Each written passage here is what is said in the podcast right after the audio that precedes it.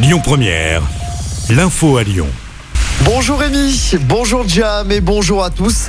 Le premier week-end des vacances de Noël sera-t-il synonyme de galère pour les usagers de la SNCF Un préavis de grève a été déposé par trois syndicats pour les journées de vendredi, samedi et dimanche sur l'axe sud-est.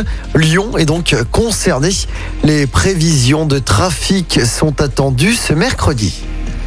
Dans l'actualité locale également, l'ouverture aujourd'hui d'un procès très attendu dans l'agglomération lyonnaise, celui du double infanticide à la gendarmerie de Limonest. Ça s'était passé en juin 2018. La mère des deux fillettes de 3 et 5 ans est jugée toute la semaine à Lyon. Cette femme de 41 ans clame toujours son innocence. Le verdict est attendu ce vendredi.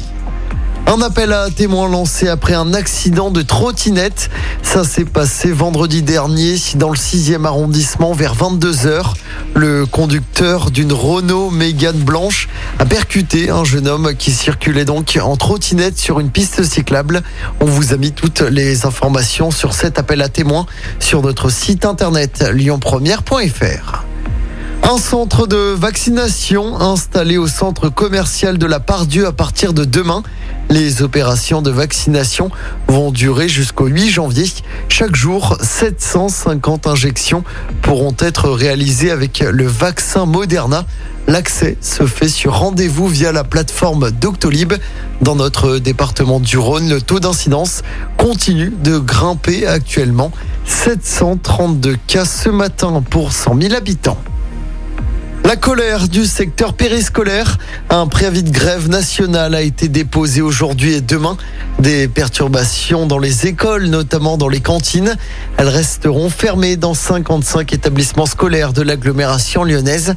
L'accueil périscolaire sera donc impacté le matin et le soir. L'actualité à Lyon, c'est également le retour de l'opération La Voie est libre ce week-end. Une trentaine de rues seront piétonnisées samedi et dimanche de 11h à 19h. Le détail est à retrouver sur notre site internet lyonpremière.fr.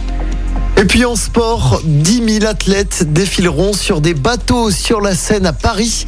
Les organisateurs des JO 2024 ont levé le voile hier sur la cérémonie d'ouverture. Elle aura lieu le 26 juillet 2024.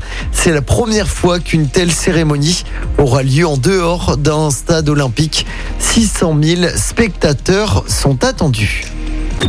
Écoutez votre radio Lyon Première en direct sur l'application Lyon Première, lyonpremière.fr et bien sûr à Lyon sur 90.2 FM et en DAB+. Lyon